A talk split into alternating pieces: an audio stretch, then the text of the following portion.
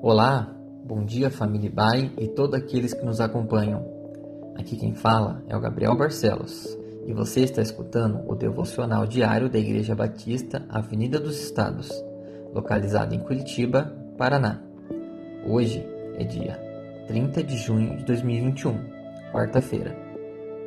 As nossas meditações dessa semana ainda se relacionam com a metáfora da videira que Jesus usou conforme registrado no Evangelho de João, capítulo 15.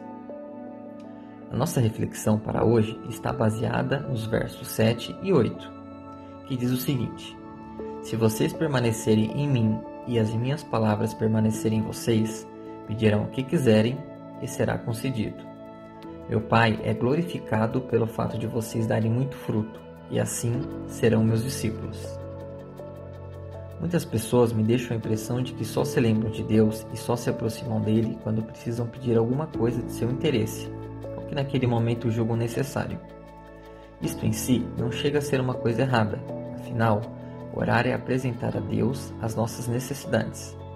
A gente também vê na Bíblia diversas recomendações para que apresentemos a Deus, por meio das orações e súplicas, os nossos anseios. Porém, orar é muito mais do que apenas pedir Orar é um exercício espiritual de entrar em sintonia e harmonia com a vontade de Deus. Jesus, quando ensinou seus discípulos a orar, os ensinou a buscar o reino de Deus Pai e a realização da sua vontade, assim na terra como no céu. No livro de Tiago, capítulo 4, versos 2 e 3, diz assim: Não têm porque não pedem, quando pedem, não recebem, pois pedem por motivos errados para gastar em seus prazeres.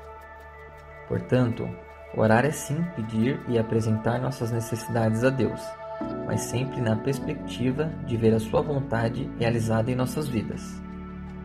É com esse entendimento que devemos ouvir a declaração de Jesus no texto lido, lá de João 15, versos 7 e 8. Se as palavras do Senhor permanecerem em nós, e se a nossa vida for guiada por seus ensinos, temos a promessa de que seremos atendidos no que pedimos. Não se trata de uma barganha do tipo eu finjo que guardo a sua palavra e Deus é obrigado a me dar o que eu quiser. Muito pelo contrário.